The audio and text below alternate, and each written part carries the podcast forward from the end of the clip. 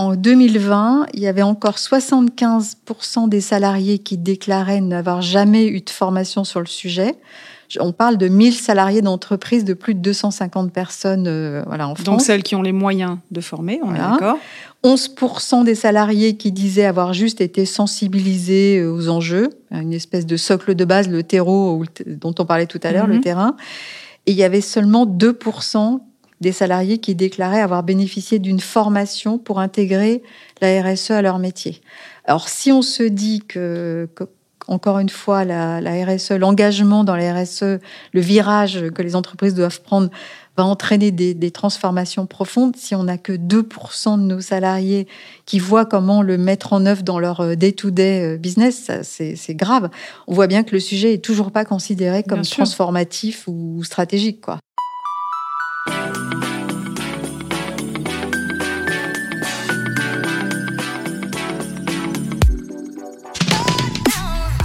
Bonjour, je suis Céline Puffardichvili, Look Sharp pour le Sens et l'Action, le podcast du C3D. Et aujourd'hui, nous recevons Agnès Rambaud-Paquin des Enjeux et des Hommes. Bonjour Agnès. Bonjour Céline. Alors Agnès, tu as fait une école de commerce et tu as démarré ta carrière chez Procter Gamble en plein cœur des marques donc avant de t'orienter vers le conseil. Depuis 40 ans, tu as travaillé 20 ans dans les RH, 20 ans dans le DD. Parfaite synthèse des deux. Euh, tu as cofondé Des Enjeux et des Hommes, qui est aujourd'hui filiale à 100% d'Ecocer, et tu y pilotes la division conseil et formation, avec la mission de développer en France et à l'international euh, le réseau. Tu nous diras deux, mots, sur euh, l'international tout à l'heure.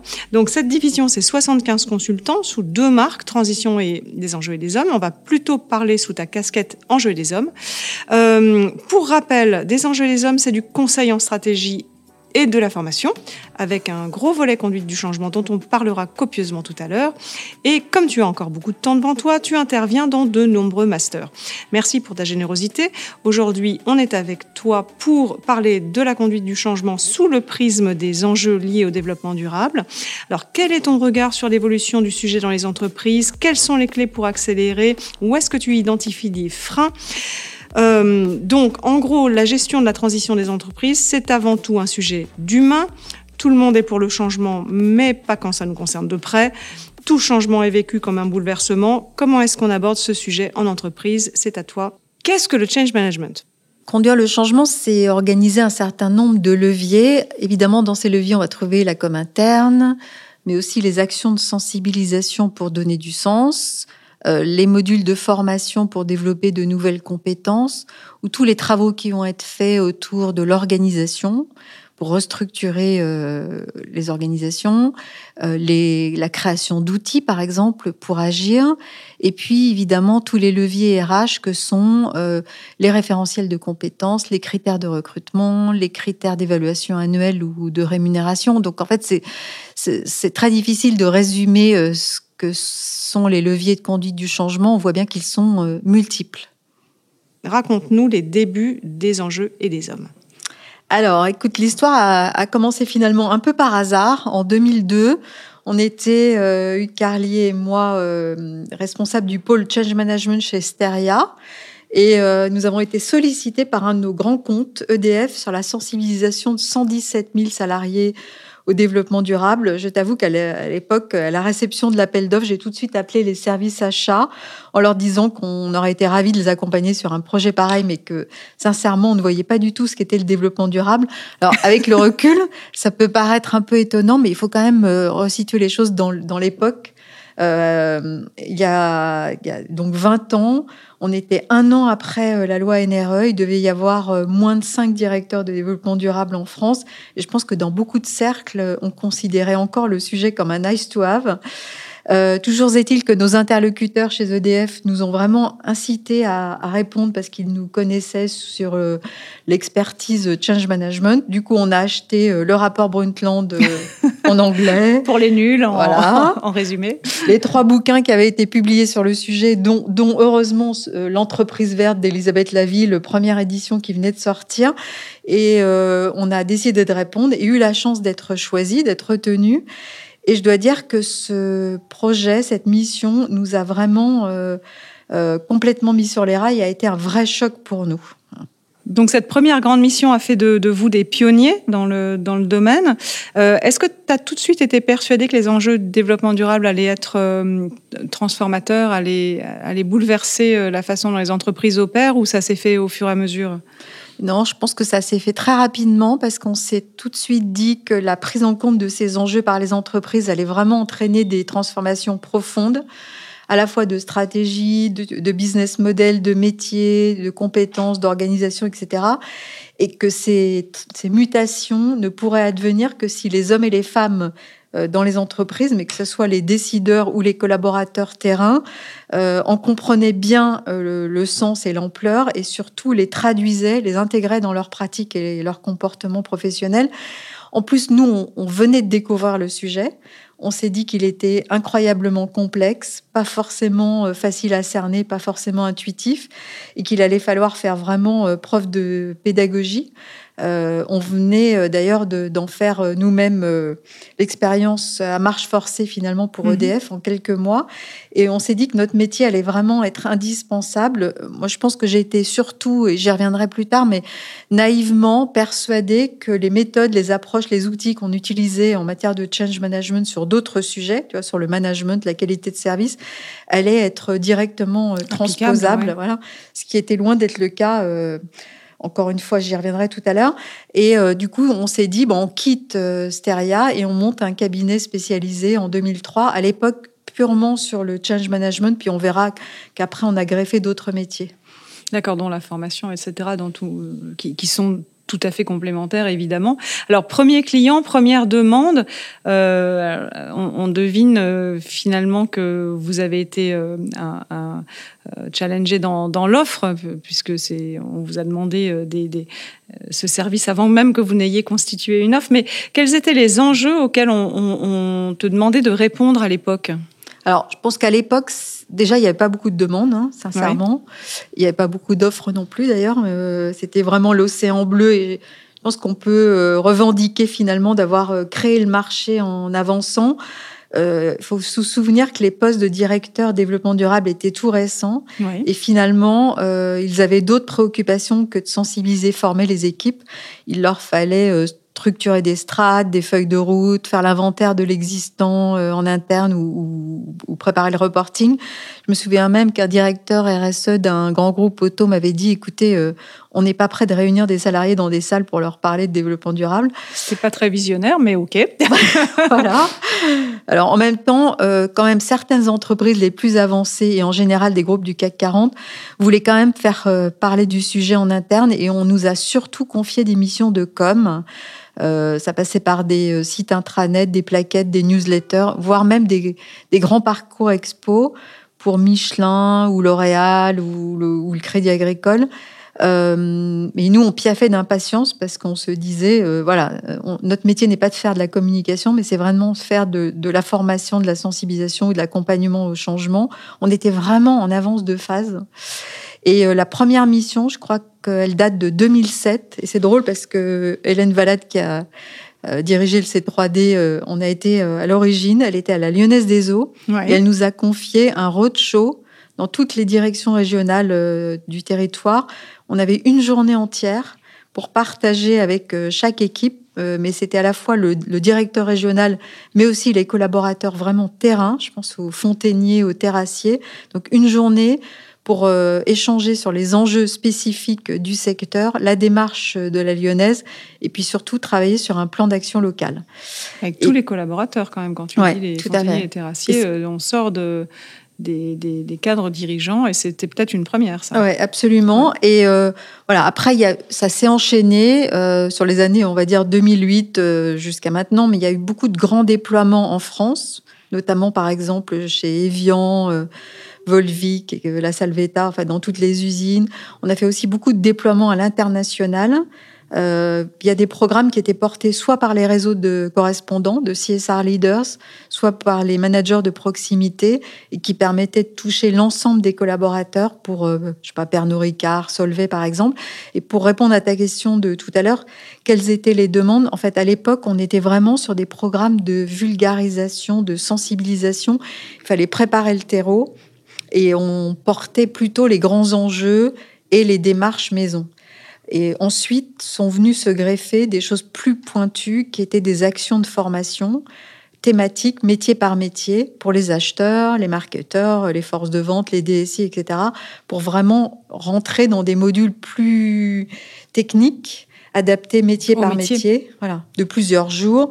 Et enfin, pour boucler la boucle, des programmes qui permettaient de coacher soit les dirigeants, soit la ligne managériale, enfin voilà, de, de, de, faire avancer le sujet euh, à tous les étages de l'entreprise.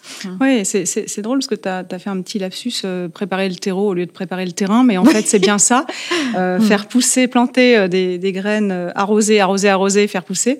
mais on voit que le chemin est long, même pour les directeurs d'aider de, de finalement de passer de la conformité du reporting, euh, comme tu le disais tout à l'heure, à la transformation des métiers et des offres. Euh, je souligne aussi que tu as dit tout à l'heure, on ne fait pas de la com, on était dans, dans la change management, mais finalement, tu as bien communiqué des, des des, sujets et, euh, au niveau de chacun pour que ça soit intégré et, que, et, que, et, compris et qu'il y ait des envies de, de, participer à cette transformation. Donc on voit bien la, convergence vers ces, de, ces, de ces trois métiers dans ton, dans ton offre. Tu me disais quand on a préparé que tu t'as prêché dans le désert pendant longtemps, euh, que le problème c'est la formation, la formation initiale, mais aussi la formation continue, et que les RH n'ont pas toujours pris la mesure du sujet. Donc finalement, tu tu avais même souligné que les, on, a bien réussi à prendre le, taureau par les cornes avec le sujet du digital dans les années 2000, mais que finalement c'est beaucoup plus long pour euh, les sujets euh, liés au, développement durable. Est-ce que c'est parce que c'est plus complexe, comme tu le soulignais tout à l'heure? Et, c'est quoi le, levier pour qu'on gagne du temps maintenant qu'on n'a plus le temps? Alors, on peut avoir quelques idées de levier. C'est vrai que moi, je pense qu'on était tout feu, tout flamme quand on a démarré il y a 20 ans. Euh, j'avais même fait, au moment de la création des enjeux et des hommes, un rapide calcul. J'avais identifié qu'il y avait 6 euh, millions de salariés dans les entreprises du CAC 40. J'avais dit à mes associés euh, Olivier Classio et Hugues Carlier, bon, allez, dans 3-4 ans, on aura fait le job. 6 millions formés, allez hop On était vraiment naïfs, je crois. Mais on venait quand même de toucher 117 000 personnes pour EDF bah en quelques mois. On avait développé des outils super performants. Et puis, tu sais, on connaissait aussi les théories du tipping point là, de, la Gladwell, en se disant, bon, bah voilà, on aura touché 10% et ensuite, euh, il y aura un effet de bascule et ça fera bouger le système. Bon, sincèrement, on a énormément déchanté. Et euh, je, ne m'explique pas complètement euh, ce qui fait que c'est si long. comme tu le dis, on a vraiment trouvé les solutions pour implanter le digital dans les entreprises dans les années 2000, même avant ça, parce que moi, je suis une vieille euh, consultante, puisque ça fait 40 ans, mais dans les années 80, on a aussi réussi, euh, via les Black Belt, par exemple, sur le lean management, ou la, la, qualité à, à, faire évoluer les organisations, trouver les budgets, etc. J'entendais d'ailleurs euh, Laetitia Boucher dans le, dernier podcast Le sens et l'action, c'est Laetitia Boucher de chez Interface, mm-hmm. faire référence aux, aux, théories de Cotter, des théories du changement. Et on, les connaît, en fait, ces leviers de changement. Et ce qui est très surprenant, c'est que finalement, sur la RSE, euh, on peine à s'y mettre. Alors, je pense que c'est lié, comme tu le, tu le dis, au manque de formation. Hein. On va pas se mentir, il y a un vrai déficit de connaissances dans les entreprises et à tous les niveaux sur ces sujets. Moi, j'ai bien apprécié d'ailleurs euh, la sortie de Jean-Marc Jancovici sur, la, sur cette question quand il est intervenu dans, ton ah bah, podcast. pour lui, c'est le seul euh, point qu'on puisse actionner dans l'entreprise. Finalement, c'est la formation, la connaissance, la compréhension. Exactement. Il disait l'essentiel de l'encadrement des sociétés françaises n'a toujours rien compris quand on parle de dérèglement climatique. Alors là, on est au top niveau, et si eux n'ont rien compris, ça risque pas de. Euh, exactement. Alors après, on peut se dire que les quinquas vont passer la main et que la génération suivante arrive. Bon, en même temps, je pense que le, monde académique n'a pas pris le virage assez tôt. On, a perdu 20 euh, ans, quoi. Euh, et après, au-delà de la formation initiale, je pense qu'on peut parler aussi de la formation continue. le problème, c'est que dans les entreprises, on ne prend pas le temps de se former. On regardera quelques chiffres euh, là tout à l'heure d'un baromètre qu'on publie euh, chaque année. Et, cette matière, elle est incroyablement évolutive. Nous, on passe un temps incroyable à se former chez des enjeux des hommes pour être aussi capable d'apporter euh, ces connaissances à nos clients. Tu vois, on montait une formation la semaine dernière, notamment sur la taxonomie. je pense que la CSRD va vraiment faire beaucoup évoluer tout ce qu'on avait comme repère sur la DPEF, par exemple. Alors même que hum, les entreprises n'ont pas encore complètement euh, franchi ce pas et acquis ces, ces repères. Il en va de même sur l'affichage social. Tu vois, je fais partie de la plateforme RSE. On avait un groupe de mhm. travail sur le sujet la semaine dernière. Je pourrais parler du SBTI, etc. Cette matière est, est en constante évolution et extrêmement riche et il faut vraiment se donner les moyens de, de d'acquérir les repères. Et, là, typiquement, ça touche euh, les RH. Tu, tu parlais de, euh, de la taxonomie, ça va changer la façon dont on, dont on compte la valeur, dont on même construit les offres, puisque pour répondre à la taxonomie, on va devoir changer les offres. Donc, quelque part, c'est là. Et on attend. Euh, et, et, pourtant, c'est, une vraie, c'est une vraie attente des, des, collaborateurs. Parle-nous un peu de ce, baromètre que, vous faites, dans lequel vous essayez de comprendre les, attentes des, collaborateurs, donc même de l'intérieur finalement. On veut s'adapter, on veut être, euh, on, veut répondre aux enjeux. Alors en fait, on réalise une enquête chaque année. On l'a, a fait plusieurs fois avec Ecodev par exemple, et on l'a fait avec Occurrence, le cabinet d'études. Et j'invite d'ailleurs euh, chaque année Fabrice Bonifay à commenter les résultats avec moi, ce qui nous amène systématiquement d'ailleurs à, à, nous désoler. Voilà. euh, en fait, pour citer juste quelques chiffres, en 2020, il y avait encore 75% des salariés qui déclaraient n'avoir jamais eu de formation sur le sujet. On parle de 1000 salariés d'entreprises de plus de 250 personnes euh, voilà, en France. Donc celles qui ont les moyens de former, on est d'accord 11% des salariés qui disaient avoir juste été sensibilisés euh, aux enjeux, une espèce de socle de base, le terreau dont on parlait tout à l'heure, le mhm. terrain. Et il y avait seulement 2% des salariés qui déclaraient avoir bénéficié d'une formation pour intégrer la RSE à leur métier. Alors si on se dit que, encore une fois, la, RSE, l'engagement dans la RSE, le virage que les entreprises doivent prendre va entraîner des, transformations profondes si on n'a que 2% de nos salariés qui voient comment le mettre en œuvre dans leur euh, day-to-day euh, business, c'est grave. On voit bien que le sujet est toujours pas considéré comme transformatif ou stratégique. Quoi. Et encore, est-ce que ces 2% ont euh, le management qui lui-même a compris et attend de ces 2% la transformation? Parce que tu as encore l'inadéquation entre le collaborateur qui a envie et qui sait parfois et le, tu as complètement raison. Et d'ailleurs, il y, a un chiffre intéressant dans le baromètre. Je crois qu'il y a moins de 15% des salariés qui disent avoir un manager qui relaie le sujet euh, dans leur, euh, dans leur, euh, dans leur réunion mm-hmm. d'équipe naturelle. Je trouve d'ailleurs, si, puisqu'on s'adresse en particulier au directeur RSE dans ce podcast, podcast, pardon, que les résultats de ce baromètre, comme celui du MEDEF d'ailleurs, qui paraît chaque année, ou le dernier qui a été produit par euh, Bicorp, sont très intéressants à utiliser en interne pour euh, démontrer aux décideurs qu'il y a un vrai gap, à, combler et probablement des budgets à obtenir pour sensibiliser et former les équipes qui sont très demandeuses on va, on va mandater le C3D pour faire un petit extract de ces trois rapports et sortir une infographie à brandir devant, euh, devant, son, devant sa direction. Alors, la, formation n'est pas le seul levier. On, euh, apparemment, on ne s'est pas intéressé au bon volant à tourner pour changer de cap. Euh, tu as dit que pendant presque deux décennies, on s'est occupé du, du, hard euh, sans s'occuper du soft. Je parle de, de, skills et non de matériel ici. Euh, est-ce que c'est toujours plus ou moins le cas, euh, alors qu'on sait bien que pour la, transformation en interne, vu que c'est un sujet humain, on, est beaucoup sur les soft skills. Est-ce que tu, constates toujours euh, ça? Est-ce que les freins psychologiques sont toujours les gros, gros verrous sociaux, plus sociaux que techniques, du coup, à activer? Alors oui, complètement. Après, je vois les choses avec mon prisme évidemment, mais euh, j'aime bien le modèle euh, auquel tu fais référence là, qui est notamment celui de McKinsey avec les 7 euh, S. il est vrai que dans les entreprises, enfin, le, point d'observation qu'on a euh, nous amène à vraiment voir que les directions RSE, et on peut pas les en blâmer d'ailleurs, hein, parce qu'elles sont souvent sous-staffées, mais se sont plus occupées sur les 20 dernières années du, effectivement du hard, c'est-à-dire euh, comment mettre en place des process, des protocoles de reporting, euh, tu vois, des exercices de matérialité, des bilans carbone. Et je trouve que le parent pauvre, c'est quand même l'accompagnement humain du changement, Ou alors, on y vient, mais de manière assez ponctuelle. par exemple, tout d'un coup, il y a un patron des, achats qui paraît motivé, donc on enclenche une formation de l'ensemble de, la, du métier achat, mais sans forcément travailler euh, sur les donneurs d'ordre par ailleurs.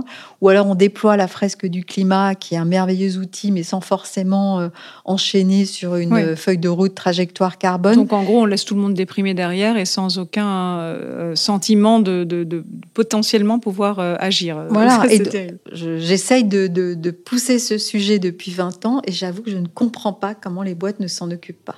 Il suffirait de sensibiliser, former l'ensemble des salariés pour faire avancer euh, considérablement plus vite les feuilles de route, innover, changer de business model. Euh, voilà, et, on n'y est pas. J'ai l'impression que c'est parce que c'est ça. Un, ça fait peur, et deux, c'est tellement imbriqué que à tous les niveaux, on se dit c'est pas moi, c'est l'autre. Oui, puis on aura aussi mis 20 ans à considérer que c'était stratégique on, s'est dit pendant 20 ans, on va traiter le sujet à côté, c'est un stand-alone programme, euh, c'est un nice to have, etc. Et puis, je pense qu'on commence seulement aujourd'hui à se dire, euh, c'est majeur. Si on ne l'encapsule pas dans la stratégie, on, va droit dans le mur. Et c'est seulement maintenant qu'on se dit, il faudrait peut-être euh, embarquer les salariés derrière. Mais j'avoue que ça ça m'interpelle depuis des années on, monte des modules dans lesquels les, salariés assistent à une demi-journée de formation. Ils ressortent de cette demi-journée en nous disant Mais Eureka, j'ai tout compris. Enfin, je fais le lien entre les grands enjeux dont j'entends parler à l'extérieur de l'entreprise, mon rôle de parent, mon rôle d'élu, mon rôle de citoyen, de consommateur. Ils font du sens entre tous ces rôles-là. Et ce que je peux faire à l'intérieur de mon entreprise, dans mon job euh, au quotidien, alors que jusqu'alors, je n'avais pas compris, je ne, je, savais, je ne savais pas comment être acteur on se prive de cette force vive et de cette capacité d'innovation dans les entreprises. On rend le déploiement des stratégies RSE beaucoup plus laborieux parce qu'ils ne passent pas les différentes strates de l'entreprise où il y a encore des de personnes se sont concernées. C'est un truc de grand patron, de, blabla, euh, mais c'est pas un truc de, terrain et de. Alors même que quand tu regardes une stratégie RSE lambda, qu'il s'agisse de faire évoluer les achats, euh, les appros, euh, de, mieux prendre en compte la diversité au sein des équipes ou de euh, d'accueillir des personnes en situation de handicap, tous ces sujets nécessitent que les salariés et la ligne managériale de proximité comprennent les enjeux, soient impliqués et y aillent. Et quand tu regardes les résultats du baromètre et que tu vois que près de 85% des salariés se disent concernés, euh, souhaitant y aller et ne pas savoir comment contribuer, on, a vraiment un, un décalage incroyable et on se prive d'une de ressources majeures dans la conduite des changements. Mais après, il y a encore des leviers, enfin des, des, des, points qui sont inaccessibles aux collaborateurs, et par exemple la gouvernance ou le, ou le financement. Et ça, tu... Oh, mais ça, ça passe aussi par le fait de travailler au niveau de la gouvernance. C'est pour ça que le job de directeur RSE est très compliqué, parce que il faut à la fois euh, pouvoir préparer ce terrain, il faut à la fois travailler avec euh, des outils de type carte des partenaires, stratégie des alliés pour pouvoir faire évoluer la gouvernance, faire évoluer chacune des directions de service. moi, je suis souvent consultée, encore la semaine dernière, par des directions RSE qui prennent leur job, qui prennent leur fonction et qui me disent il va falloir que j'interface le DSI je ne connais pas bien les enjeux. Les services généraux, je ne connais pas bien les enjeux. La DRH, quels sont les enjeux RSE et RH D'ailleurs, je conseille un bouquin. Je voudrais en parler avec Fabrice Bonifay pour, parce que je pense qu'on devrait le diffuser, le, voire le rééditer. Un bouquin qui a été sorti par Price en 2011, je crois, qui euh, consacrait un chapitre entier à chaque secteur d'activité, les banques, assurances, l'agroalimentaire, etc., la pharma, et un chapitre entier à chaque fonction dans l'entreprise. Et ça permettrait comment l'aborder aux jeunes directeurs RSE voilà, de savoir comment aborder un euh, directeur euh, financier en ayant un peu de bagage sur euh, les grands enjeux. Mais là, c'est la transformation du métier même de, de, direction d'aider, où finalement on, on, a appris à compter l'externe et à report, faire du reporting, mais pas à travailler en interne. Finalement, c'est ça que tu es en train de dire. Et, voilà, et ça rejoint ce qu'on se disait tout à l'heure sur le hard et le soft, c'est-à-dire qu'on on s'occupe de la comptabilité en triple capital, on s'occupe encore une fois d'une trajectoire de degrés pour, les, pour lesquels d'ailleurs on a aussi besoin de travailler avec l'interne. Mais on ne travaille pas suffisamment sur l'évolution des repères de chacune des, grandes fonctions mmh. que représente l'entreprise. Après, la tâche est colossale, hein, donc euh, c'est sans fin. Mais c'est sans fin, donc euh, autant commencer aujourd'hui. Et donc, du coup, accompagner le changement, c'est un vrai métier. C'est aussi avoir une vision systémique à la fois des enjeux qui sont quand même tous euh, interconnectés, mais aussi des populations qu'il va falloir euh, embarquer. Si tu prends l'exemple d'un fabricant, d'un distributeur de mobilier, on sait que l'engagement dans la RSE peut et doit d'ailleurs conduire à des mutations très conséquente, à la fois de l'offre produit, des modes d'appro, euh, probablement des marchés auxquels on répond, des process, etc. Et du coup, euh, la dimension humaine devrait être directement connectée à la feuille de route euh, RSE qui est mise en place pour déployer la stratégie. Or, c'est très rarement le cas. Nous, on préconise par exemple de faire des vrais diagnostics de changement en regardant ce que cette stratégie RSE va amener comme modification euh, probablement d'organisation, d'outils, de compétences. Et ça amène notamment à distinguer deux catégories de population en général. Les personnes qui doivent juste être informées, sensibilisation, et je, remonte au terreau de tout à l'heure, de celles qui doivent être vraiment formées, outillées et accompagnées. Et c'est un, véritable outil, ce diagnostic de changement, mais il est très rarement fait dans les organisations. Et puisque tu parlais des freins, j'avais peut-être envie de dire deux mots là-dessus. Sur le sujet. Euh, ce qui est particulier, euh, nous qui travaillons sur la conduite du changement depuis longtemps, c'est que cette thématique de la RSE, elle provoque les résistances classiques au changement. Euh, qui sont liées au manque de temps, au fait qu'on perçoit pas rapidement le Les ROI. non plus tout à fait. Voilà, qu'on voit plus ce qu'on va perdre que ce qu'on va gagner, etc. Mais il faut y, y, rajouter des freins qui sont vraiment très spécifiques au sujet, qui sont liés à la complexité euh, de la RSE, à l'éco-anxiété, au climato-sceptique, à la conviction que c'est plutôt à l'État, par exemple, d'agir aux institutions internationales. Euh, voire aux Chinois, par exemple. Et euh, on, a, on a produit il y a quelques années avec Jean-Christophe Carteron de Kedge mm-hmm. une publication qui est téléchargeable sur notre site qui illustre cela très bien, toute la, la nature des freins qu'il faut arriver à, à adresser. Par ailleurs, en matière de conduite du changement, si on veut agir avec efficacité, il faut travailler sur les représentations. Il y a un modèle que nous utilisons volontiers chez des enjeux et des hommes qui est celui de Dills, inspiré de Batson, et qui présente six niveaux de freins qui sont liés par exemple au manque de connaissances du sujet ou au manque de savoir-faire. J'imagine qu'il va falloir changer mes pratiques, mais je ne vois pas comment faire. Ou alors qui sont liés aux valeurs, aux croyances, euh, et ce modèle peut vraiment être utilisé soit à l'échelle d'un individu, si je dois convaincre euh, les membres du COMEX, par exemple, soit à l'échelle d'un département tout entier, et permet d'adapter des leviers euh, en conséquence. C'est intéressant parce que là, tu, as évoqué le, fameux cercle de l'inaction. En fait, c'est facile de, de, le mettre en, de le mettre en branle et de, et de, et de le faire tourner tout seul. C'est jamais toi, c'est jamais euh, proche de toi qui est, le, changement possible. Mais évidemment, parfois, ça fonctionne, rassure-nous. Mmh. tu as déjà donné quelques exemples d'entreprises qui avaient... Euh, mis en place des, des campagnes réelles pour, pour d'information, de formation, etc. Euh, évidemment, il faut changer ce qu'on compte. Tu parlais de ROI tout à l'heure et, on n'est pas uniquement sur des, euh, des, grilles euh, mathématiques de, pour, pour compter du, CO2. Là, on est sur des, curseurs pour faire évoluer les gens. Donc, c'est très, c'est très différent.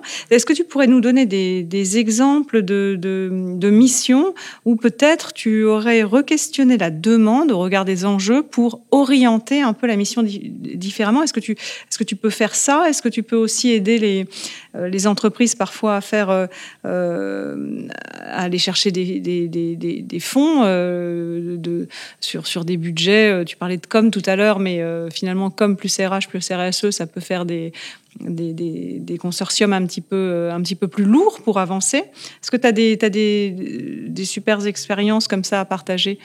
Euh, questionner la demande, euh, on essaye, on essaye systématiquement, notamment par exemple lorsqu'on est consulté sur une mission trop ponctuelle euh, dont on se dit que les effets seront immédiats mais pas pérennes. Voilà. Mhm. ce que je peux dire, c'est que l'actualité récente me rend optimiste euh, parce que depuis euh, une petite année, et je, à nouveau je, me, ne, je ne me l'explique pas très bien, c'est peut-être lié aussi euh, à la montée en maturité des sujets dans les mhm. entreprises, mais nous sommes de plus en plus consultés sur des projets assez systémiques, globaux.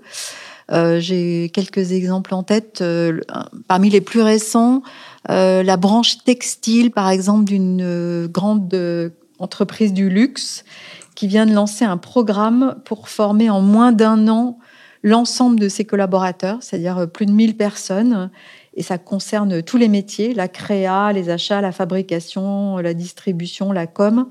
Et ça va euh, reposer sur à la fois un e-learning d'une quarantaine de minutes pour vraiment poser les bases sur les enjeux euh, globaux de la, du développement durable et les enjeux spécifiques à la mhm. filière. Que tout le monde ait les mêmes, euh, les mêmes, mêmes points de repère pour euh, parler ensemble de la même chose finalement. Donc ça, c'est hyper important. Et d'ailleurs, euh, je veux dire, si je peux faire d'ailleurs une parenthèse, je me suis souvent insurgée devant un certain nombre d'acteurs qui considéraient que euh, la sensibilisation était acquise dans les entreprises parce que les salariés seraient exposés à ces sujets-là euh, en externe.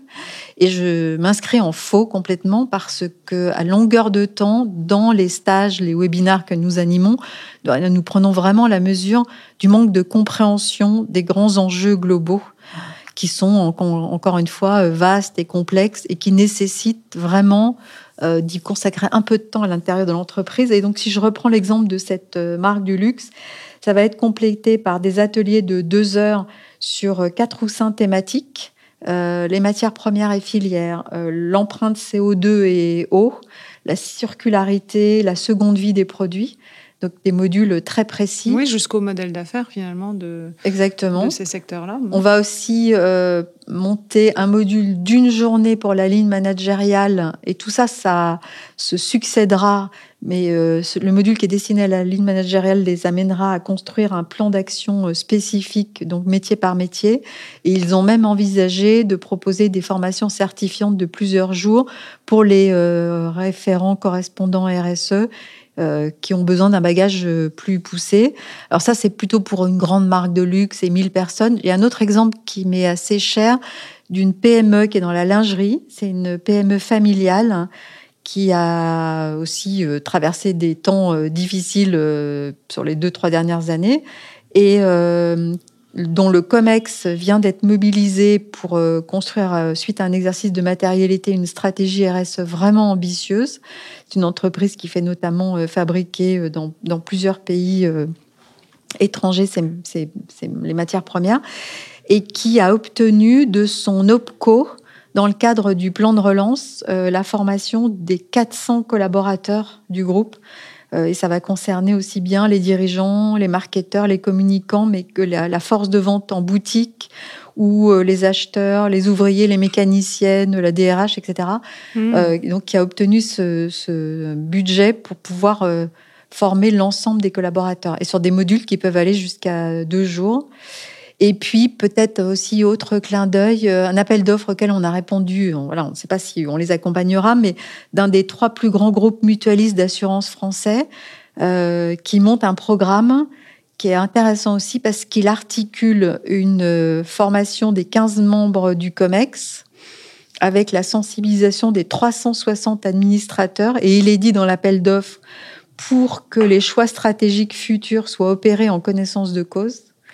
Et puis, euh, les 10 600 collaborateurs sont également concernés par l'appel d'offres, de manière à ce qu'ils s'approprient les enjeux RSE du groupe et créent une dynamique pour faire vivre la démarche. C'est hyper intéressant parce que ça, enfin, tu, es en train de, dire que finalement des entreprises ont conscience qu'il faut euh, euh, toucher tous les collaborateurs et, quand, tu parles de, des gens aux achats jusqu'aux forces de vente, finalement, ce sont des gens qui sont en contact avec l'extérieur, que ce soit leurs fournisseurs et, ou, client final. Donc c'est intéressant parce qu'il y, a une, un potentiel de d'infusion, en particulier vers le, client final. J'imagine que les grosses boîtes, elles sont soumises de toute façon au devoir de vigilance, donc à faire remonter leurs exigences auprès des fournisseurs. Mais c'est fournisseurs et clients qui, qui d'ailleurs interpellent souvent la force de vente qui n'est pas toujours en capacité de porter les engagements de la marque. Et ça, c'est, et ça, c'est vrai que cette dissonance-là est terrible. Si, mmh. le, si mmh. en, fin de, en fin de parcours, tu ressens pas toute cette infusion euh, au moment de l'expérience client, ça, ça, ça, ruine un peu le, euh, l'objectif. Mais euh, et je trouve que c'est intéressant ce que tu disais au début sur le fait que alors pas, pas sur ces trois bons exemples que tu citais, mais sinon tu constatais que les, les, souvent les, la direction était persuadée que tout le monde était euh, sensibilisé parce qu'on est touché euh, par le, tout simplement le, 20h, le journal ou les mm. conversations, euh, on est touché par ces sujets, mais en réalité, on a tous bâti des fausses croyances et des, des, formes de protection quelque part. tu disais, c'est pas moi, c'est le chinois, ou il fait chaud, mais c'est normal, c'est la canicule. toutes ces, et, finalement, de, de, de, pouvoir déconstruire certaines fausses croyances et, et remettre tout le, enfin, montrer la, la, photo euh, en vue d'hélicoptère. Enfin, d'hélicoptère, c'est pas une bonne expression puisque l'hélicoptère serait, disons, en, vol d'oiseau. Mais tu sais, on nous demande souvent d'ailleurs à quoi peut ressembler un bon module de sensibilisation. Et pour moi, l'idéal, c'est d'avoir une approche. Alors, euh, pardon pour l'image, mais en entonnoir en partant des grands enjeux macro, de DD, les ODD en particulier, en passant par les enjeux sectoriels qui méritent d'être explorés. Voilà. La démarche maison, le rôle de chaque métier et comment euh, chacun est contributif pour arriver jusqu'au collaborateur et lui donner la capacité à trouver ses champs de contribution. Voilà, de, de, et, de le laisser libre aussi dans peut-être de trouver des solutions, parce que lui, mieux que personne, connaît les challenges dans son, dans son bureau, dans son, dans son équipe euh, euh, et, ses, et ses freins euh, personnels. Mais très bien, cette démarche en entonnoir, si on, on ignore les, les, la, la, la, photo euh, globale, on ne peut mhm. pas y répondre précisément. Donc, euh, bah, écoute, c'est plutôt pas mal. On, se sent optimiste. Alors, est-ce qu'un des leviers d'accélération, là, c'est peut-être un peu spécifique à la France ou peut-être aussi à l'Europe, c'est euh, cette fameuse loi Pacte qui a peut-être commencé à, à, inviter les entreprises à changer d'échelle, à changer de, de, de, vue. Tu parlais tout à l'heure euh, des conseils d'administration des, des, Est-ce que, est que ça a mis le. Est-ce qu'on est au. est-ce que le dirigeant a vu la lumière tout d'un coup euh, Est-ce que. Est-ce que c'est euh, en profondeur que, que, l'histoire est en train de se réécrire? Quand on, quand on préparait un petit peu, tu me disais que il y avait parfois chez les grands dirigeants un sujet de, de legacy. On voulait laisser une jolie trace et on se dit que finalement, si la mode, c'est ça, euh, alors ok, on va devenir un peu vert sur, en fin de carrière. Mais est-ce que, est-ce que tu, est-ce que tu vois que hum, la, le changement peut être un peu plus profond que ça? Moi, je trouve très nettement, euh, la loi Pacte euh, nous a considérablement aidés. Je pense qu'on était, on est nombreux à constater que du coup, les travaux sur la raison d'être ont vraiment fait remonter ces sujets euh, au niveau des COMEX et des conseils euh, d'administration. c'est assez logique, euh, surtout si l'exercice est bien conduit, hein, si on n'est pas dans des cas de purpose washing, mais dès lors qu'on s'interroge sur son utilité sociétale, on croise forcément euh, évidemment les enjeux sociaux, environnementaux de son activité, mais on a besoin d'aller chercher dans le patrimoine RSE de l'entreprise. Euh, c'est d'ailleurs, moi, je trouve un levier que les directions RSE pourraient actionner presque plus systématiquement, mais de pousser les projets euh, raison d'être ou société à mission. Et tu vois, quand on revient sur les, les, les théories du changement de Cotter, là, que Laetitia Boucher euh, citait aussi la semaine dernière, en fait, la formulation d'une vision, c'est vraiment un des leviers clés du changement et que cette vision soit incarnée, portée par les, les dirigeants. Et euh, quand on mène un chantier raison d'être, ça amène le COMEX à se pencher sur l'avenir, forcément à avoir une vision euh, prospectiviste, puisque euh, on cherche cette fameuse boussole.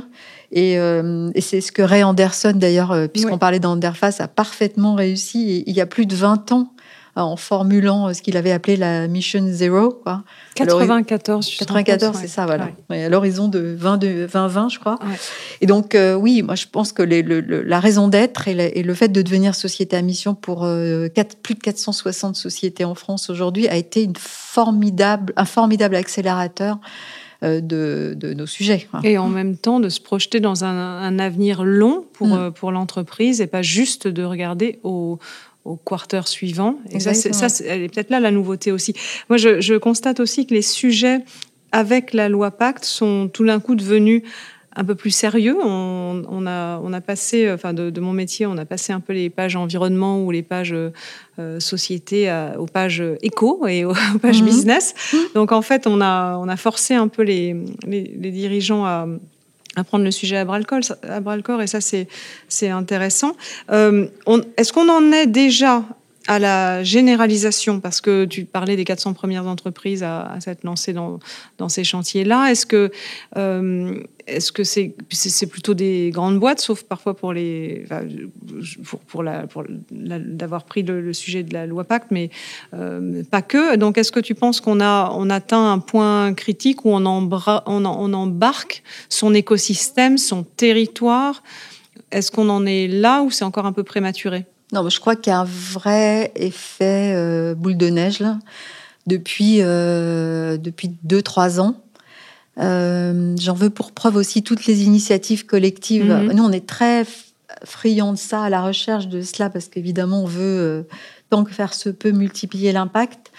Euh, moi, j'ai suivi de près, et puis on a essayé d'accompagner des fédérations professionnelles. et je trouve que ce voilà, sont des initiatives très intéressantes, notamment celles qui ont bâti des référentiels sectoriels oui, tu parlais de, du textile. Le textile se, se, euh, se, met en route euh, avec tout le secteur parce que c'est une nuée de fournisseurs. Tout le monde est fournisseur de tout le monde. Donc, euh, et là, les fédérations sont très actives. Elles ont d'ailleurs enfin, élaboré aussi des guides pour agir sur l'éco-conception, récemment sur la communication responsable. Euh, on peut aussi citer la Fédération des entreprises de la propreté qui, depuis plus de 15 ans, fait un travail formidable pour accompagner tous les acteurs de la profession ou Club Génération Responsable pour le monde du retail, par exemple. Mhm. Euh, moi, je suis à la plateforme RSE et on a suivi de près les travaux de 18 fédérations professionnelles l'année dernière qui ont bâti des outils euh, et des référentiels et des, labels. Euh, donc ça permet de mutualiser ensuite dans tous les... donc ça, d'avoir euh, ces outils à, disposition des différents acteurs, c'est facteur d'accélération pour toi C'est facteur d'accélération parce que on peut s'appuyer mhm. sur euh, les entreprises les plus avancées. Ça permet de lever des freins. Il y a une espèce de dynamique collective qui se crée, etc. Il y a des initiatives aussi très intéressantes portées par les, les CCI ou les MEDEF territoriaux. Nous, on a la chance d'accompagner en ce moment le MEDEF Provence-Côte d'Azur qui embarque 300 PME vers la raison d'être ou la société à mission. D'accord, ça c'est ambitieux. 300 PME en deux ans. Et puis il y a, y a, quand même un exemple que je trouve euh, très inspirant aussi, c'est la Convention des entreprises pour le climat. Mhm. Euh, c'est vraiment une initiative à suivre de près parce qu'on y expérimente des approches très innovantes euh, sur, euh, pour réduire la dissonance justement entre l'urgence euh, écologique ou climatique et puis les priorités économiques et provoquer des vraies redirections écologiques de business. On a la chance de participer à la préparation de la session 5 qui aura lieu en mai et qui va porter sur justement l'embarquement des salariés et des parties prenantes.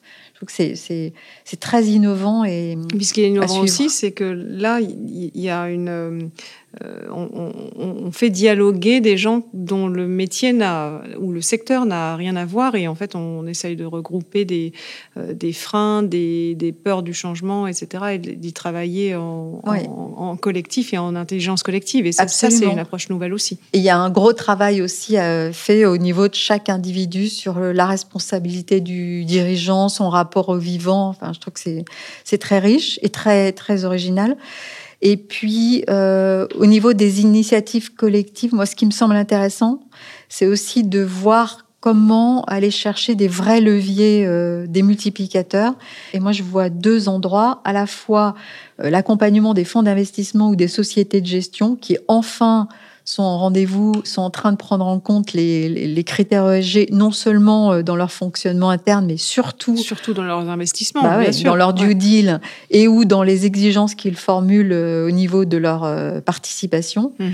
Et quand on est sur une dizaine de participations, ça va peut-être pas très vite, mais quand on est sur des portefeuilles beaucoup plus conséquents... C'est extrêmement structurant ensuite. Complètement.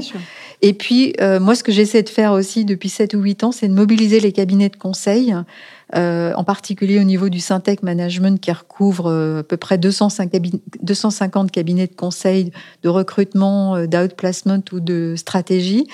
Euh, la profession représente plus de 15 000 cabinets et donc 120 000 consultants qui donc accompagnent les entreprises en France et à l'international et doivent absolument intégrer la RSE au cœur de leur pratique.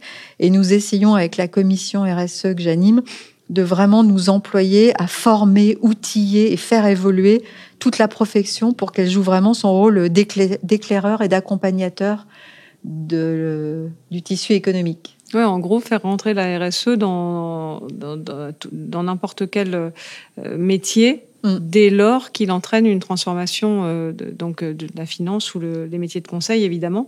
Alors on, parlait un petit peu de l'approche euh, internationale parce que on, a, on a évoqué l'approche territoriale, mais est-ce que tu, tu vois, on dit souvent que la France est en avance sur tous ces sujets, etc. Est-ce que est-ce que c'est ce que tu constates? Est-ce que pour pour les entreprises qui nous écouteraient et qui auraient des euh, des, justement des sujets euh, internationaux euh, à traiter. Comment, comment est-ce qu'on agit à cette, à cette échelle? Oui, il me semble très nettement que la France est plutôt en avance sur ces sujets. L'Europe aussi, enfin plus largement d'ailleurs. On est aussi en avance en ayant voté la loi Pacte, même si nos amis italiens euh, ont aussi la Società Benefita et si d'autres euh, formes hybrides existent aux États-Unis, notamment en Angleterre. Euh, on a beaucoup travaillé à l'international chez des enjeux des hommes pour des groupes français qui nous demandaient de déployer leur stratégie RSE à l'international. Et ces missions aussi étaient l'occasion de prendre la mesure justement de cette avance.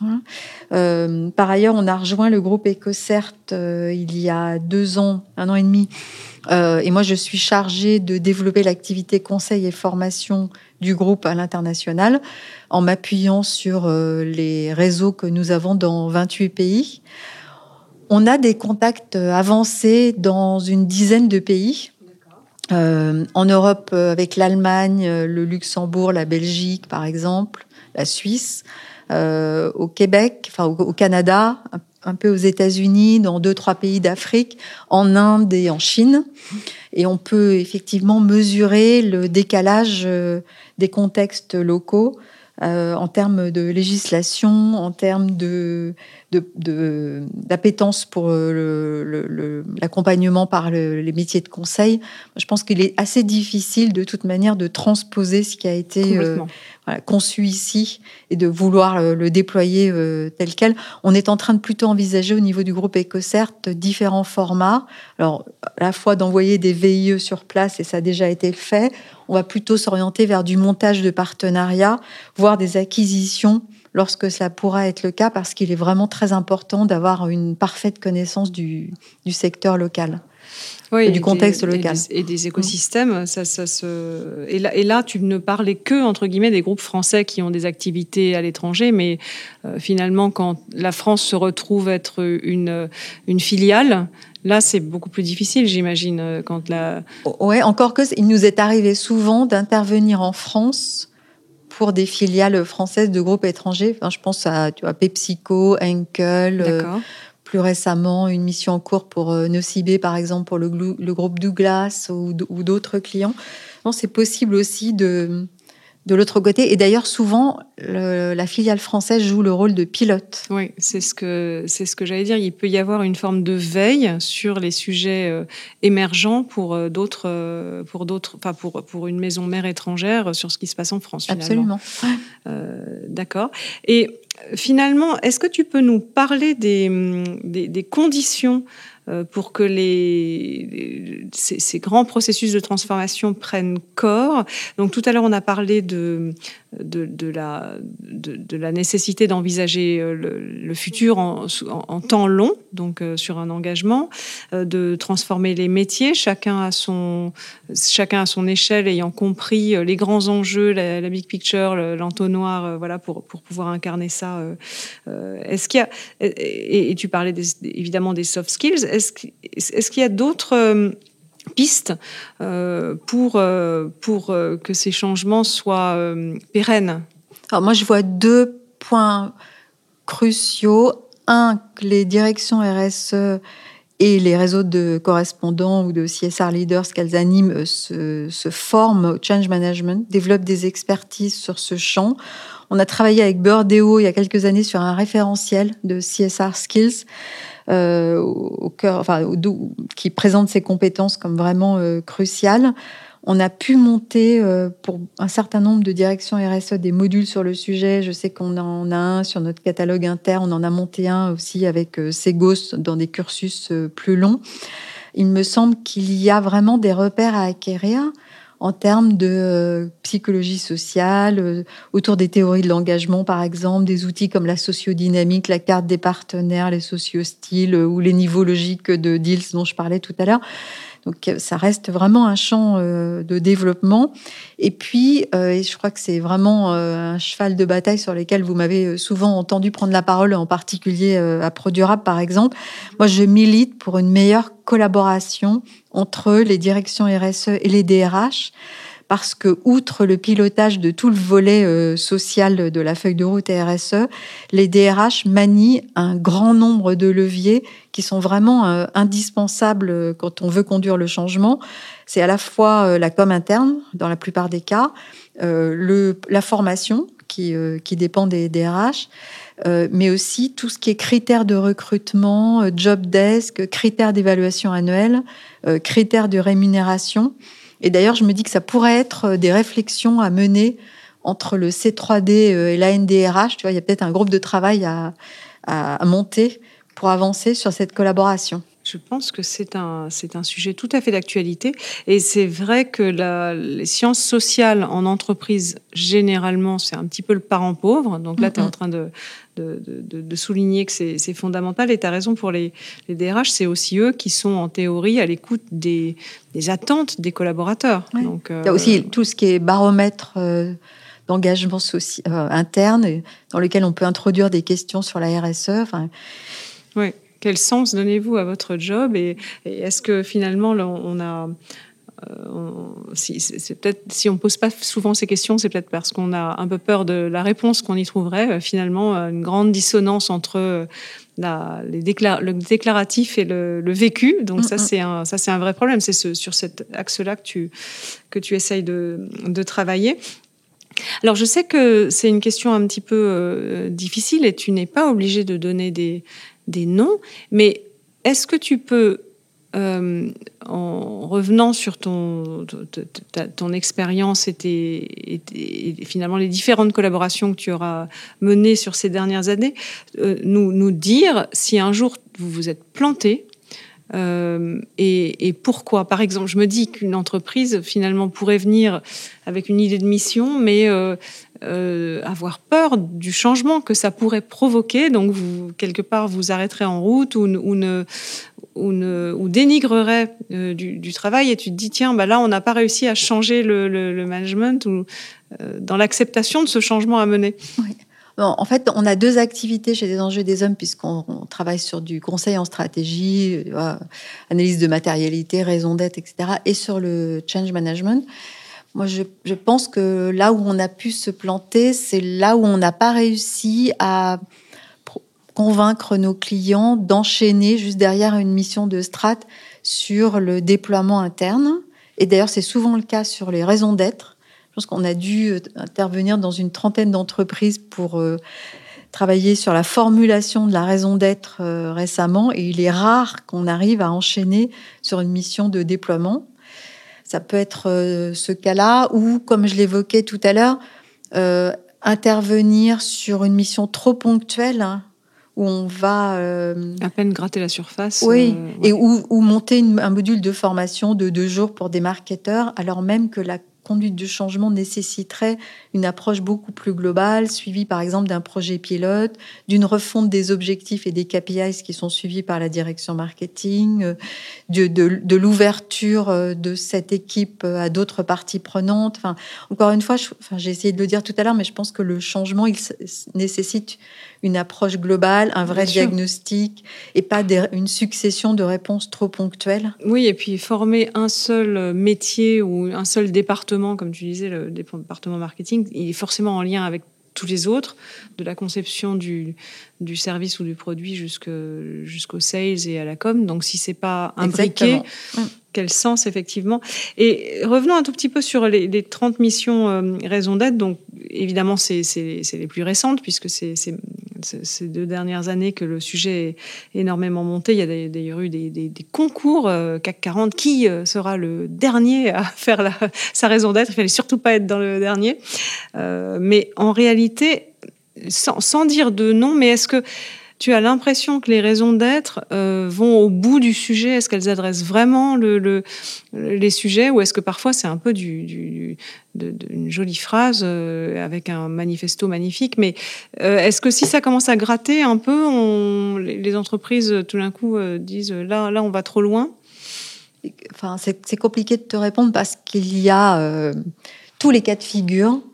Euh, on a eu l'impression parfois d'être plutôt instrumentalisé dans des formats dans lesquels finalement on fallait faire rentrer un truc. Voilà, Il y avait assez peu de, remise en cause de la, raison d'être n'était pas transformative et elle était en bout de piste rédigée par le big boss qui euh, avait déjà son idée euh, préconçue avant même que le chantier ne démarre. Mais et à l'opposé, euh, des vraies euh, satisfactions d'avoir accompagné des entreprises qui en ont profité pour euh, vraiment mettre à plat et au plus haut niveau, au niveau du COMEX, une vraie réflexion stratégique, prenant en compte d'ailleurs des apports de prospectivistes. Sur les six derniers mois, on a pu faire intervenir six ou sept fois des prospectivistes dans des chantiers de ce type qui amènent vraiment l'entreprise à se poser les, des vraies bonnes, questions, sur à quoi ressemblera mon métier dans 20 ans, Qu'est-ce qu'il faut qu'on prépare dès aujourd'hui? À quoi il va falloir qu'on renonce? Le renoncement, la fameuse question du renoncement, donc elle, euh, elle, est, elle est abordée de front. Ah oui, oui elle, elle peut être clairement abordée de front dès lors que le projet est vraiment mené euh, de manière euh, très sérieuse. On travaille sur ces chantiers-là avec Martin Richer de Management RSE qui euh, est quelqu'un aussi d'exigeant et voilà, de non complaisant et avec lequel on est heureux de mener des missions dès lors qu'elles euh, peuvent euh, être perçues comme stratégiques par les COMEX qu'on accompagne. Bon, bah c'est bon signe finalement. en tout cas, là, tu nous as parlé des difficultés, mais je pense que tu retiendras surtout les, les, les, succès et les plus, les plus belles réussites. et J'aimerais qu'on aborde l'avant-dernière question de ce, podcast, euh, qui est une euh, question qu'on peut prendre au pied de la lettre ou de manière métaphorique. C'est euh, comment est-ce qu'on peut changer le monde depuis sa chaise de bureau? Euh, j'aime ah, pas trop cette hein. question. Mais personne ne l'aime, c'est pour ça que je la pose encore et encore.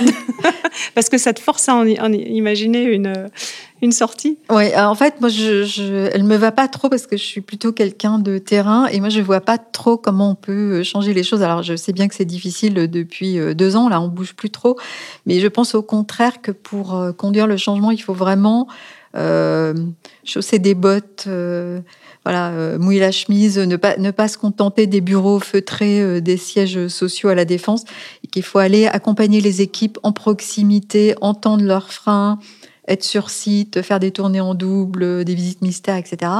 Et je pense que c'est valable pour les consultants, comme d'ailleurs euh, pour les directeurs RSE qui, je crois, en sont bien conscients et qui doivent vraiment devenir... Aller voir la réalité. Et, et, être le, meilleur ami ou, pardon, ou le partenaire privilégié euh, des patrons de site et des euh, directions de service en, en essayant vraiment de bien comprendre leur euh, cadre de contraintes et, voilà, et les accompagner au plus proche. Bien sûr, et d'apporter euh, finalement une, euh, une brique de la solution plutôt que de demander un reporting Excel de la veille pour le lendemain. Je vois très bien, c'est caricatural, mais on, voit ce dont tu veux parler. Donc, euh, changer le monde depuis sa chaise du bureau en se levant de sa chaise du bureau. Mhm. Euh, et dernière question traditionnelle, est-ce que tu peux nous partager une œuvre, un livre, un film, finalement soit fondateur de ton engagement, soit plus récent et que tu aurais envie de partager? Alors, je vais peut-être pas être très original, mais euh, moi, j'apprécie beaucoup l'apparition du Monde sans fin de Jean Covici et Blin, qui d'ailleurs a été en rupture de stock euh, dès la première semaine. Mais rassure-toi, il est en réimpression continue là. Maintenant que la, qu'on retrouve du papier, mm. euh, effectivement. Et Jean euh, Covici qui continue à faire œuvre de pédagogie parce que je sais que c'est son site Manicor nous a beaucoup inspiré. inspiré quand on a démarré il y a 20 ans. Et puis Don't Look Up, évidemment, qui lui aussi pulvérise les, chiffres d'audience sur Netflix. Et en fait, pourquoi, pourquoi je retiens ces deux ouvrages, enfin ces deux Ce qui nous intéresse, c'est qu'en tant que spécialiste de la conduite du changement humain, c'est qu'elle participe à euh, accélérer la compréhension des enjeux et d'ailleurs du rôle clé que jouent les scientifiques hein, les experts. Euh, donc la compréhension des enjeux par le plus grand nombre en actionnant euh, soit des nouveaux médias, soit en faisant soit l'humour, soit en faisant appel aux people entre guillemets. Alors à la fois Leonardo qui, qui s'était déjà révélé dans le Titanic, mais je pense à Meryl Streep ou même à Timothée Chalamet qui parle plus à la génération de mes ah, enfants. c'est sûr, c'était motivant pour regarder le film avec les ados. Je suis d'accord, j'ai les mêmes. Ouais. Voilà.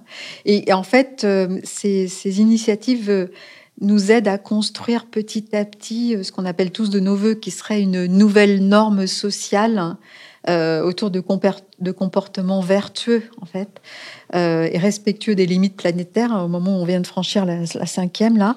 Et moi, j'ai beaucoup aimé aussi la fin du bouquin de Boller, Le bug humain, mm-hmm.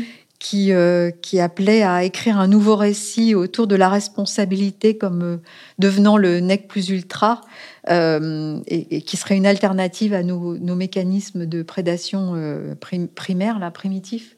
Donc euh, je trouve que ces, deux bouquins, enfin ce bouquin et cette BD et ce film nous aident à travailler sur ce nouvel imaginaire. Oui, tout à fait. Et aborder le sujet avec des non-spécialistes qui sont invités aussi à réagir finalement avec leur, leur incompréhension, leur peur. Euh, et, au moins, on, peut parler sur les mêmes bases d'un sujet.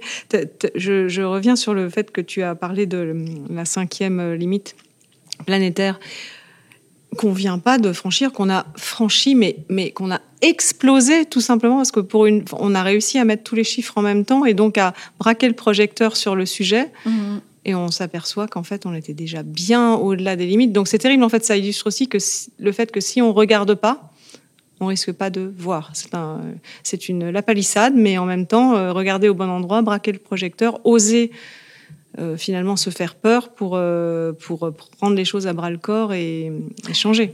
D'où l'intérêt d'avoir euh, à la fois des éclaireurs et effectivement les bons instruments de mesure. aussi.